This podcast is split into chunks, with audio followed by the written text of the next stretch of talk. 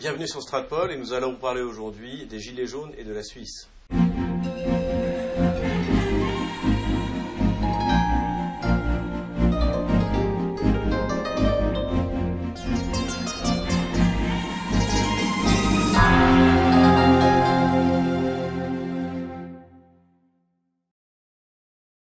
Nous recevons aujourd'hui de nouveau Slobodan Despot, donc euh, nous avions vu la semaine dernière au sujet du Kosovo et nous le recevons euh, aujourd'hui pour parler eh bien, du mouvement des Gilets jaunes et de la manière euh, dont il pourrait être euh, interprété en Suisse et s'il il était possible que l'on voit apparaître en, Suisse un, un, tel mouvement. Je rappelle pour nos auditeurs que Slobodan Despot est écrivain, éditeur, euh, il rédige euh, et publie la lettre euh, d'information anti-presse, et qu'il est citoyen suisse Oui. et d'origine serbe. Et Voilà. euh, je recommande la lecture de son roman, euh, on va dire géopolitique, Le Rayon Bleu, voilà, qui est publié chez Gallimard. Euh, parce que oui, ce bonhomme Despot, euh, et ça ce sera notre troisième vidéo sur les intellectuels français, est un vrai écrivain, euh, beaucoup talentueux et qui écrit ses livres lui-même. Euh, c'est devenu rare. Contrairement à. Jean-Baptiste Botul. et, euh, et donc, donc voilà, au trêve de plaisanterie, la question est, est- est simple.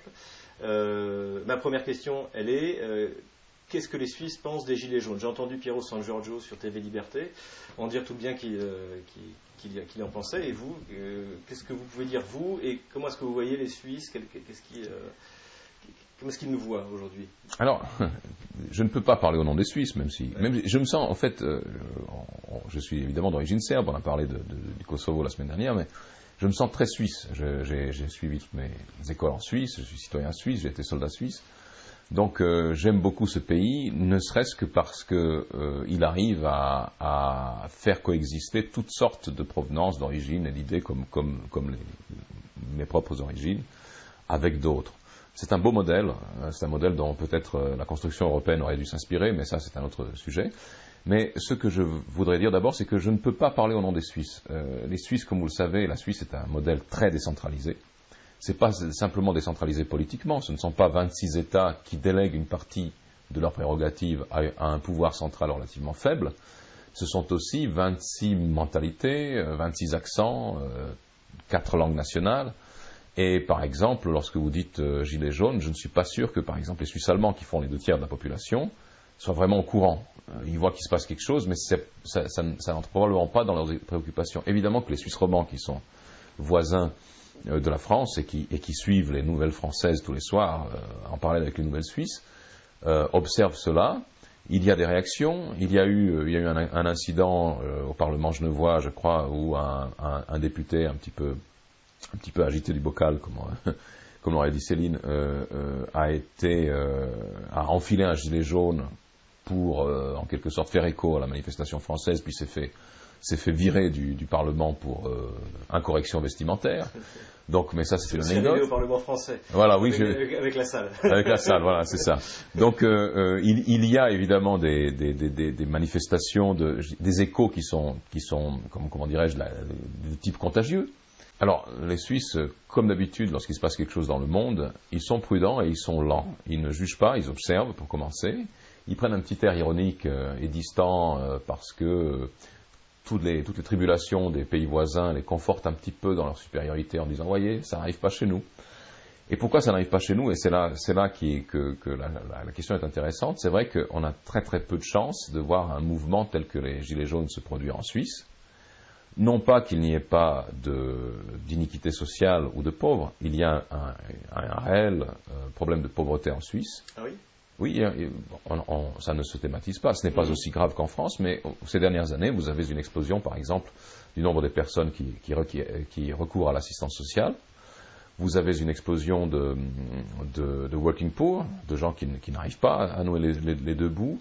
Vous avez euh, les mêmes conséquences, disons, de la, de la, Globalisation. de la globalisation en Suisse qu'ailleurs. Vous avez un, un taux de chômage qui, lui, est, est- est très faible, qui, qui avoisine les 0%, mais euh, c'est pas parce que vous avez un travail que vous pouvez survivre. La vie est très très chère en Suisse, comme vous le savez, euh, beaucoup plus chère qu'en France. Euh, les revenus ne sont pas toujours à, proposi- à- à proportion.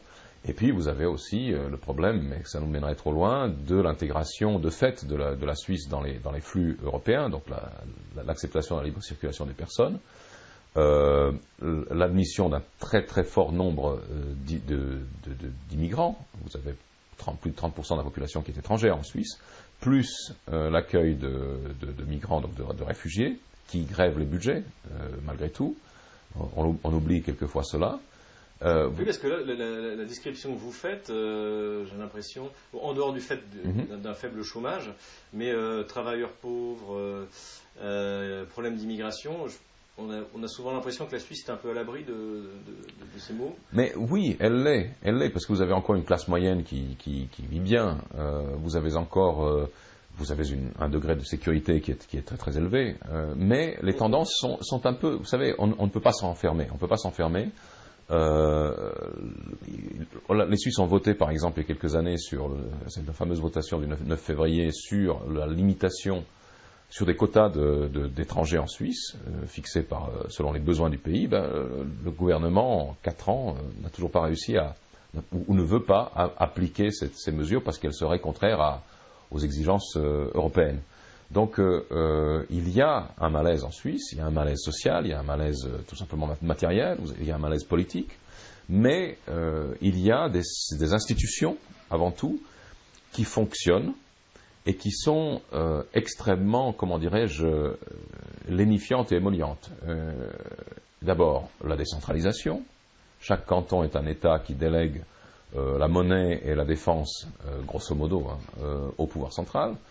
Et puis les autoroutes aussi, et les écoles polytechniques fédérales. Mais en dehors de ça, il y a très très peu d'ingérence de, de, la Confédération dans les affaires cantonales. Donc ce sont vraiment des États. Donc chaque État fait ses, fait ses affaires. Ensuite, vous avez ce, que les, Gilets jaunes demandent à Coréacri, c'est-à-dire le, droit de référendum. Vous avez un droit de référendum, c'est peu connu en, France, mais qui n'est pas simplement au niveau national. Vous avez un droit de référendum cantonal et communal. Donc c'est simplement, il faut avoir moins de signatures à la commune qu'évidemment au niveau fédéral. Mais vous pouvez euh, demander, vous pouvez réclamer euh, euh, une modification des lois ou l'ajout d'une loi à n'importe quel niveau.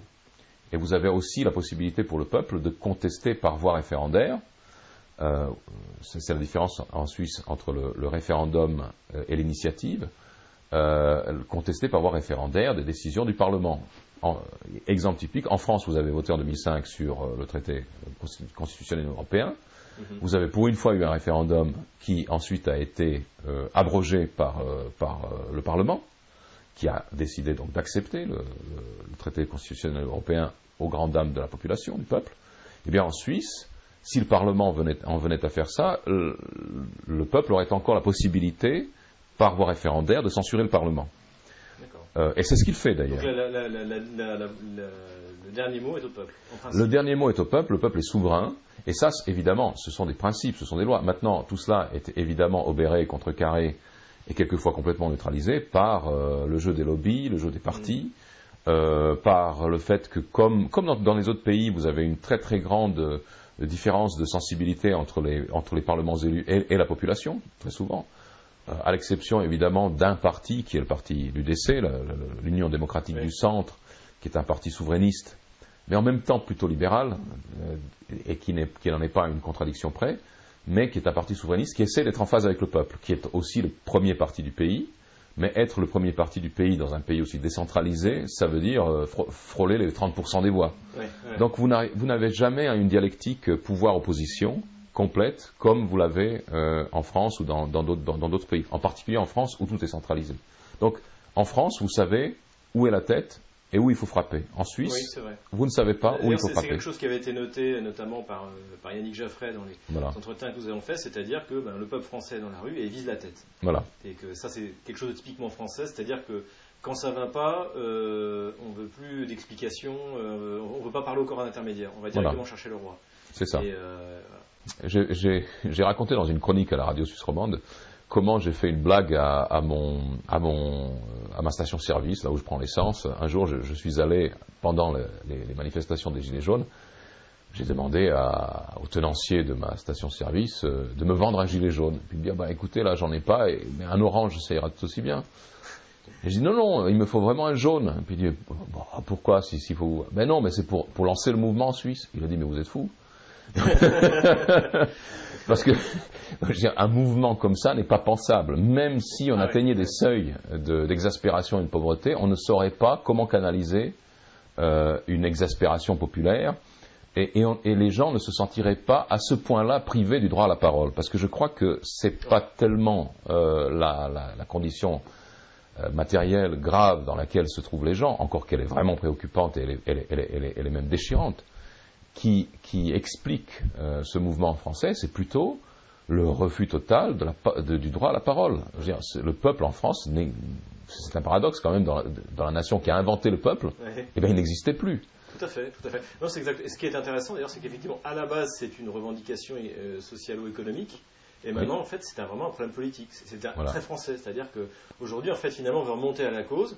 Et, eh ben, en fait, on demande le, on demande le RIC ou le, ou le RIP, l'initiative populaire, parce qu'en fait, on n'a plus confiance euh, dans les institutions. Et c'est vrai que, euh, on l'a déjà dit, mais Emmanuel Macron a un grave problème de légitimité depuis le début, puisqu'il euh, est arrivé sur un coup d'État médiatico-judiciaire. Alors, le, ce, qui, ce, qui, ce, qui, protège finalement euh, Emmanuel Macron d'être contesté dans ce sens-là, c'est que c'est François Fillon qui a été, euh, qui a été éjecté par le système euh, médiatico-judiciaire et qu'il a appelé à voter Macron dix minutes après avoir été expulsé du premier tour de manière tout à fait antidémocratique. Donc en fait finalement Macron s'en sort bien, mais malgré tout le, sentiment général que Macron n'est pas un président légitime, il existe. Et surtout pendant un an et demi, au lieu de créer sa légitimité, euh, il a fait, encore une fois, la Gay Pride à l'Elysée. Il a insulté les Français dès qu'il était à l'étranger. Il s'est, euh, je dirais pas caressé, mais euh, frotté à des, Noirs torse nus à Saint-Martin. Donc tout, tout, ça, en fait, n'a pas détruit, parce que, à mon avis, la légitimité était assez faible de Macron dès le début, mais en tout cas, n'a pas construit ce qui lui manquait. Non. Et, et, donc, ce genre de, comment dirais-je, de vague de fond euh, typiquement française. Euh, c'est quand même le peuple le plus turbulent d'Europe, même si pendant des décennies il a été complètement oublié de, ce point de vue-là. Ben, cette vague, de fond ne peut pas arriver euh, en Suisse, parce qu'en Suisse, on, en parle tout le temps. Même si, comme j'ai dit, les institutions sont détournées par la, pression des lobbies, lobby pharmaceutique, lobby des assurances, lobby des banques, jeux, des, jeux politiques, arrangements entre les partis politiques, malgré tout, les gens n'ont pas le sentiment d'être dépossédés.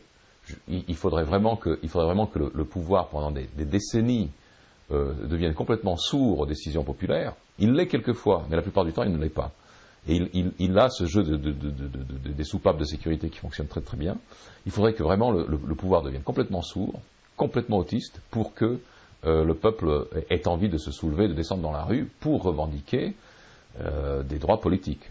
Alors, euh, il y a quelques, quelques, débuts de mouvements de grève, de protestation pour des, pour des problèmes économiques, euh, pour des, iniquités sociales. Mais, mais, pour que le peuple euh, entre dans une contestation politique du système, il faudrait vraiment que ça aille très très loin. Et tant que la Suisse reste souveraine et à l'écart de l'Union européenne, qui pourrait par exemple exiger la modification constitutionnelle de son droit de référendum, eh bien ça, ça ne peut pas arriver. J'ai observé de Russie où j'habite euh, euh, la remontée en estime euh, de la France et du peuple français. parce que c'est vrai que la succession des présidents. Sarkozy est plutôt bien passé en Russie, il faut, être honnête. Il avait d'ailleurs été invité au Forum économique de Saint-Pétersbourg après son départ de la présidence. En revanche, avec François Hollande et Emmanuel Macron, on est, on est, souvent tourné en ridicule dans les médias russes par les, les, hommes politiques russes, en fait, euh, euh, et, par la population qui, qui, se moque de nous, hein, puisque toutes les frasques de, François Hollande ou de Emmanuel Macron sont, sont connues euh, en Russie. et là, là, justement, par, donc, par le peuple, par ce retour du peuple, par effraction, comme dirait Yannick Jaffré, dans son histoire, on, remonte dans l'estime. ça, ça mhm. je, le sens tout à fait. Même quelquefois les Russes en disant Ah oui, c'est pas nous qui ferions ça, etc. Quand même, les Français, c'est quelque chose. Est-ce que, est -ce que les, pour les Suisses, c'est un peu une autre planète? Euh, Ou est-ce qu'il y a. Euh, on apprécie ce côté, euh, ce côté je disons, le révolutionnaire français, c'est-à-dire qui tout d'un coup décide de reprendre par la, par la force ce qu'on lui a volé Bon, alors, en, en, Suisse, d'un côté, on n'aime pas du tout la violence et on n'aime pas le désordre. On n'aime pas ce qui fait le désordre. D'un autre côté, c'est un, une confédération, c'est pas une nation, hein, c'est un ensemble de peuples, hein, la Suisse. C'est difficile de la définir. Mais enfin, c'est un pays qui s'est construit sans aristocratie, avec des, aristocraties plutôt bourgeoises, euh, avec quelques grandes familles, mais, sans ce système féodal qui a été celui de la France pendant très longtemps. Donc, euh, on, aime bien, euh, a priori, on aime bien quand le peuple finit par se manifester. Et puis, il faut bien aussi dire qu'indépendamment de ce que peuvent penser les Suisses, le peuple français en soi a un génie, a une créativité, a une histoire qui est, qui, est, la sienne propre, qui ont complètement été mis sous le boisseau pendant des décennies. Je veux dire, le, le peuple français incarné par des élites composées d'énarques, d'intellectuels, de, de, politologues, d'administrateurs, ce n'est pas le peuple français, une, une, ce sont des ventriloques et qui ne savent même pas au nom de quoi ils parlent.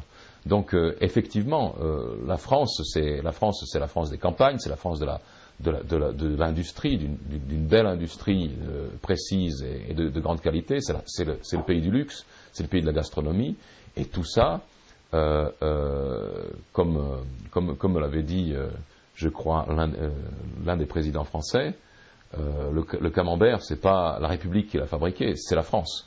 Donc euh, euh, c'est la France en soi qui est en train de, réapparaître.